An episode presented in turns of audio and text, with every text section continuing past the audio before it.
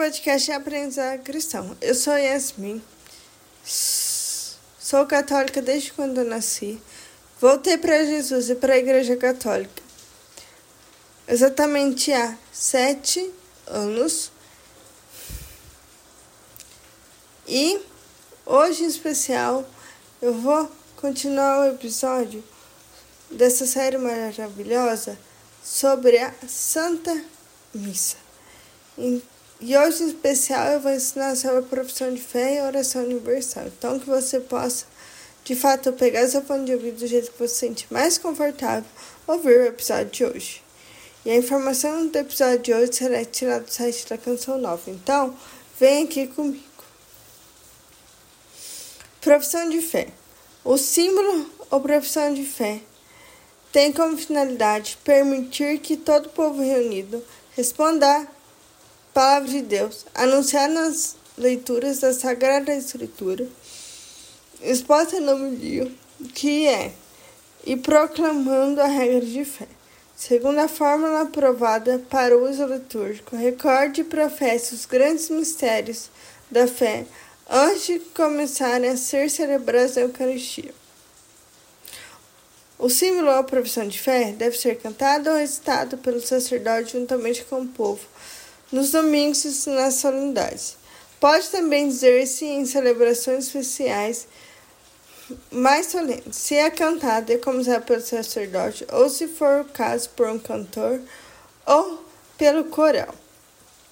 Cantam-no todos em conjuntos, ou o povo alternando com o coral.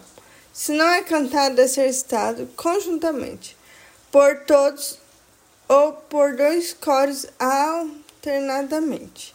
No caso aqui, eu estou falando sobre o credo, que é o creio em Deus Pai. Essa oração, que ela é universal, que é rezado pelo mundo inteiro.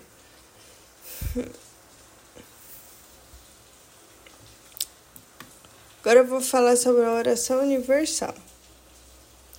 Na oração universal, a oração dos fiéis, o povo responde de algum modo a palavra de Deus recebida na fé e é exercendo a função de seu sacerdote, o batismal.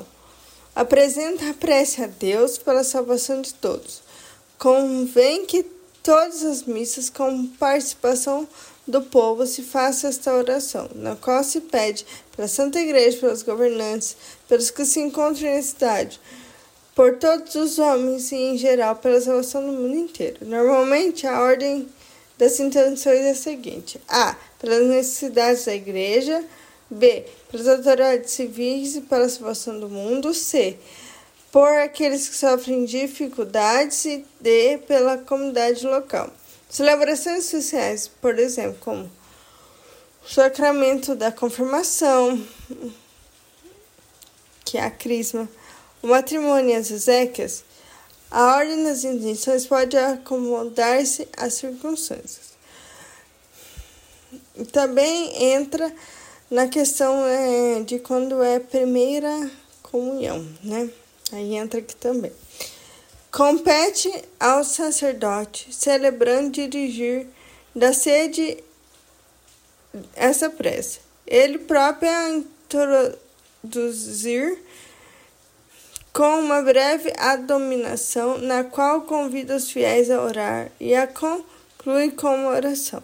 As intenções não se propõem formuladas de forma sóbria com sábia liberdade em poucas palavras. Devem exprimir a súplica de toda a comunidade. Habitualmente são enunciadas do ambão ou de outro lugar, conveniente, por um diácono, por um cantor, por um leitor, ou por um fiel leigo. O povo de pé faz suas, suas essas súplicas, ou com uma invocação comum proferida depois de cada intenção, orando em silêncio.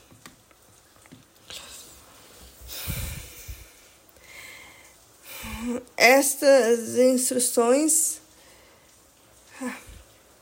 desde o primeiro episódio até agora, foi retirado da instrução geral do missal romano. Então, que você de fato possa acolher essas informações e viver bem a Santa Missa. E se você gostou do episódio de hoje, dê cinco estrelinhas aqui. E hum, vai ter uma caixinha de pergunta aqui e dê um elogio também.